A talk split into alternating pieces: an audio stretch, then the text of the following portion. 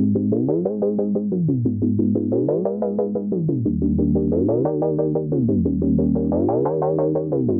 の番組は自立した子として活躍できる人を増やすために活動する王のメンバーが答えのない時代を生きるためのヒントについて語り合う番組です。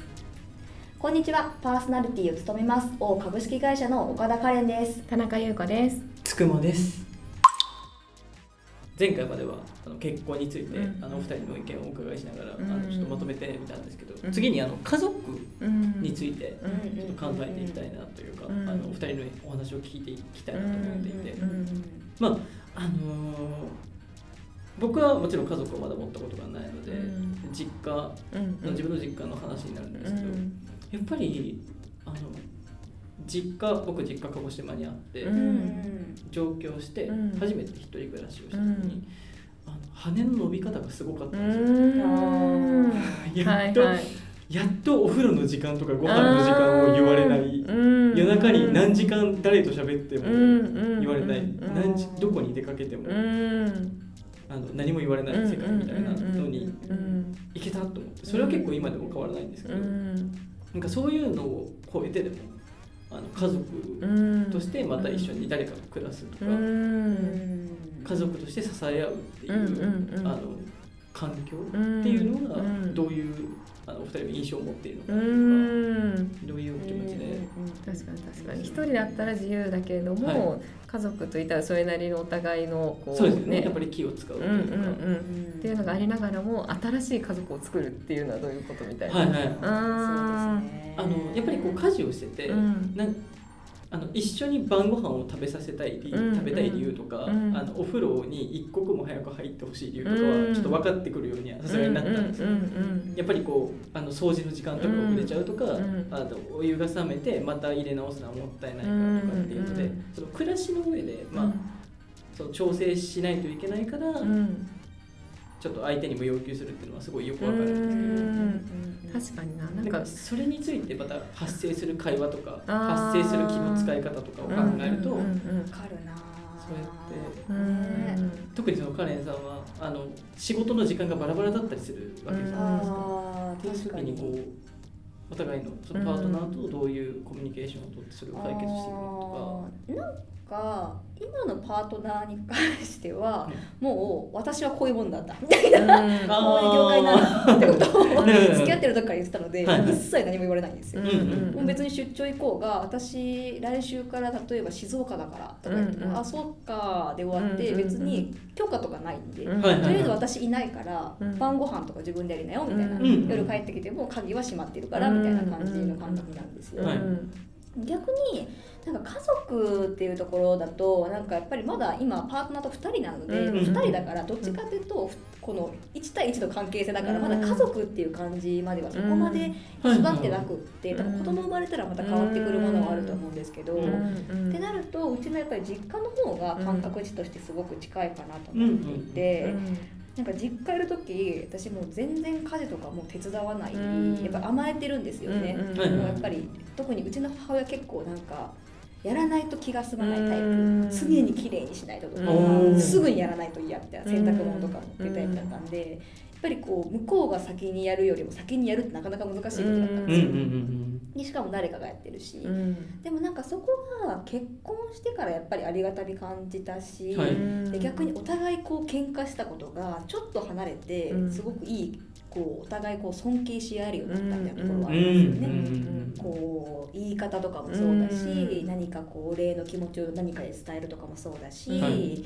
あとなんかやっぱり新しい家族を持ったっていうところでなんか自分の今の家族とのこととかも相談できるようになったってある。ん。ですよ。あー。今まで多分近すぎてできなかったことうん。がちょっと距離を挟むことですごくお互いめちゃくちゃいい関係になったんですよ。うん。なんかそれすごいわかりますね。めちゃめちゃ今の方が家族とは良好な関係になる、うん。それは多分適切な距離が生まれたから、うん。逆にこういいんだろうなと思います。そう。でやっぱりある程度もう私も結構なんか20本当67ぐらいまで実家いたんで、はい。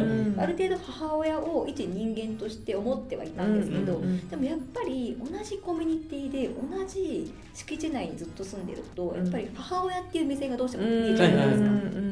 ね、ちゃんと頭の中では思ってると思いつつの、うん。やっぱりそういった甘えがあったんですけど、うんうん。離れると余計にちゃんとそういった一個人であるっていうふうに見れるので、そこすごく重要。で多分母親もそうでしたね。うん。私のことを多分自分の子供っていう風に考えたんですよ、うん。自分の中のものみたいな感じで見られてて結構言われてたんですけど、うん。いろいろでもそれが離れるとあの子は出ていったから、みたいな感じでうん。やっぱりちゃんと個人として見てくれるようになったんうですよ、んうんそこすごく重要だったなと思っていて、うんうんうんうん。なんかそう考えるとそうお話を聞いてるとやっぱり距離感っていうのはうん。家族でもうん。なんかこう一つキーワードというか大事になってくるうん気がします。うんうんうんゆうこさん。はうちはですねあの私の家族今今夫と子供たちっていう家族っていうと、はい。なんかちょっとこう普通の家族像と違うところを目指してるところ。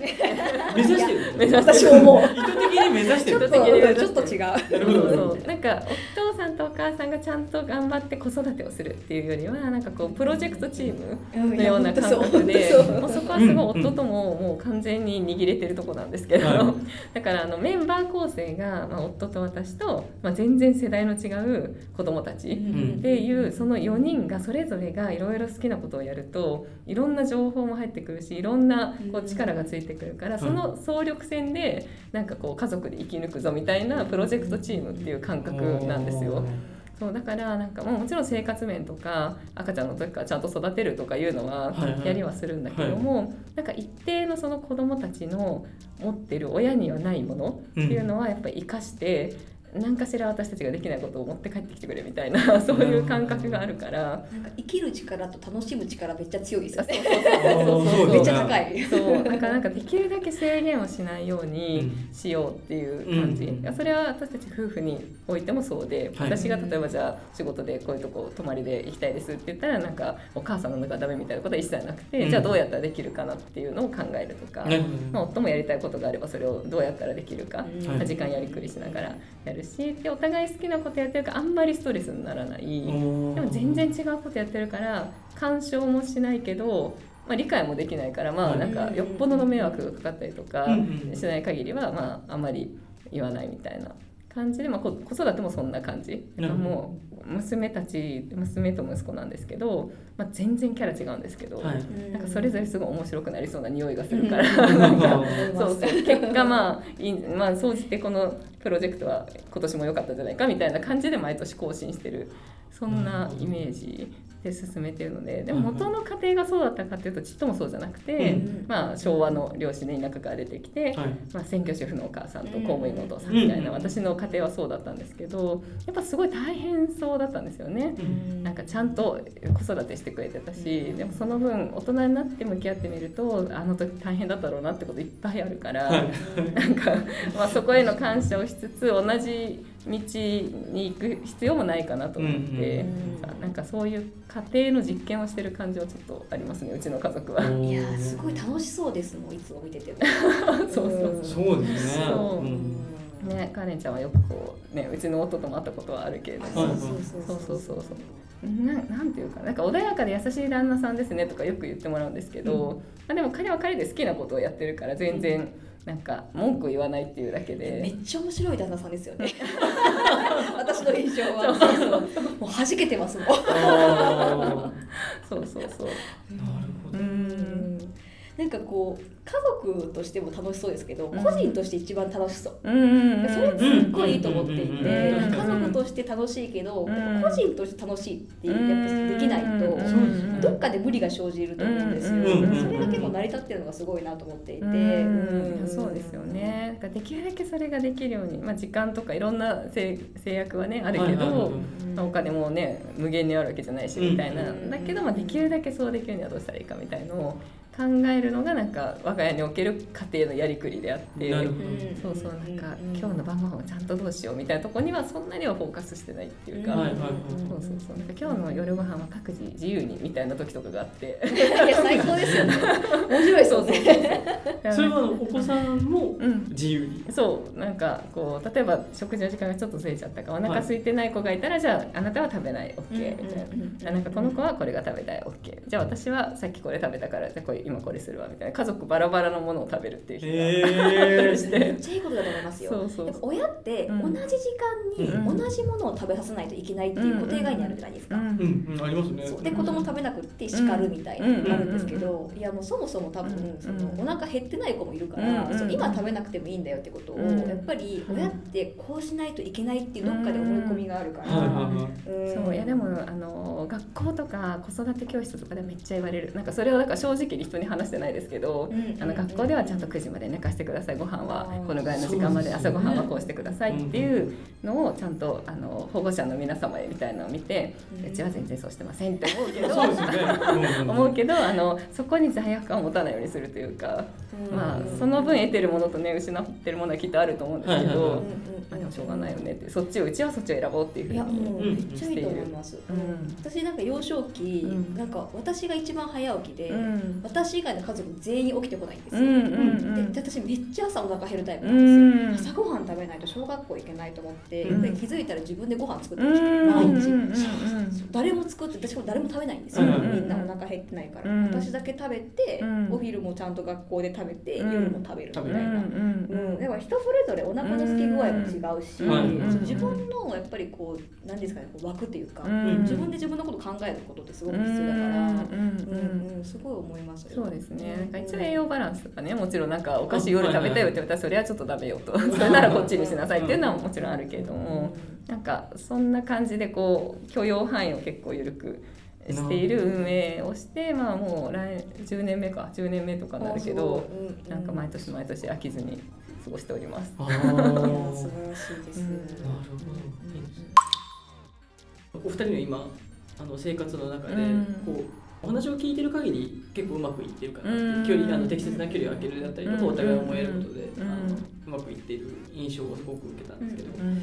それでもうん。これは許せないみたいなエピソードって逆にあったりめっちゃあるとしたらあれですね。時間の感覚とかが違うとか、はい。もうそういうのは結構あるかも。なんか私は前もってやりたい派なんだけど、うんうん。夫はギリギリでも大丈夫派で、はい。なんか子供を迎え頼んだのにまだ行かないのまだ行かないのみたいな。私もそうかなんかそういうのとかはうんうん。もう,、もう価値観の違い。で絶対間に合ってるんですよ、彼は間に合ってるんだけど、うん。私は絶対この時間じゃ間に合わないっていう気がするからその不安を与えないでくれみたいなのはある。値観ですね。うん。私もなんかそれ結構あって、うん。私今までに本当遅刻したことなくって、うん。もう絶対スケジュール通りに行かないといけないんですよ、うん。で向こうはもう超遅いんですよ。も はいはい。もういつも待ってるんですよ、ねうん。2人で出かける時も、うん。いやまだかよみたいな感じで。髪の毛とかこうやって触ったりとかするんですけど、もうどうでもいいわとか。メイクさんなのに髪の毛どうでもいいわ。帽子かぶれよみたいな感じでいつも思ってるんですよ。でそれも立つし、うん。あとは結構言い方。なんか感謝の気持ちとかうん。伝え方はすっごい結構言いますね。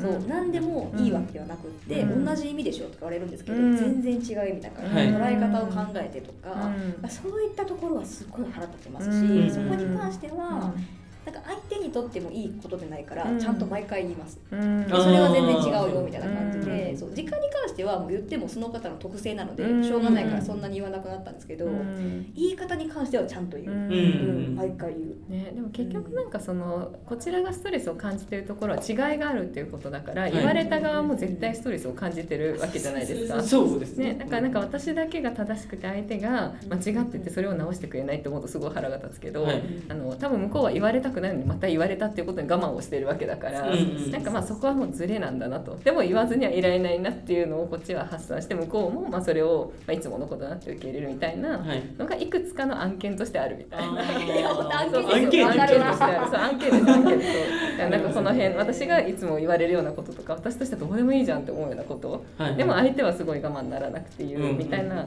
のがいくつかはあるけど、まあ、それがクリティカルじゃないっていうか、うんうん、そうですね。まあ、クリティカルだったら解決を試みなきゃいけないけど、うんそうそうそうもうなんかそれが風物詩として置いてあるみたいな、そういう。本当そうです。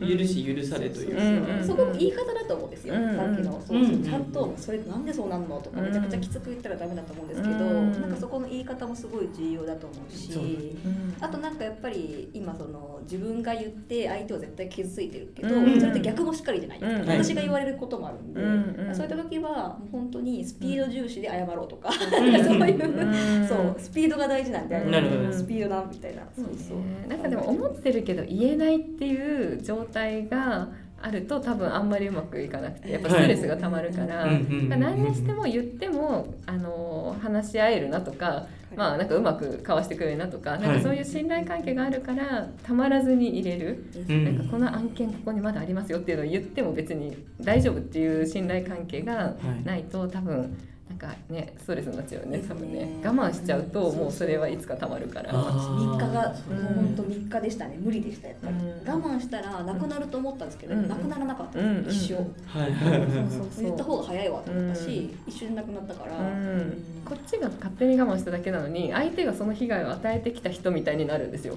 状態として。うん私を我慢させた人みたいに。勝手にこっちが我慢してるから相手は知らないわけですよ。うん。だから多分言った方が解決する、うん。でも勝手な我慢で 勝手に相手が悪者になるみたいな事例は結構あって。そうそうだからそうならないためにやっぱり言うっていうのはい。もう基本中の基本、うん。この番組は毎週月曜日に配信しています。詳しくは概要欄からご確認ください。皆様のコメントなどもぜひぜひ募集しております。よろしくお願いいたします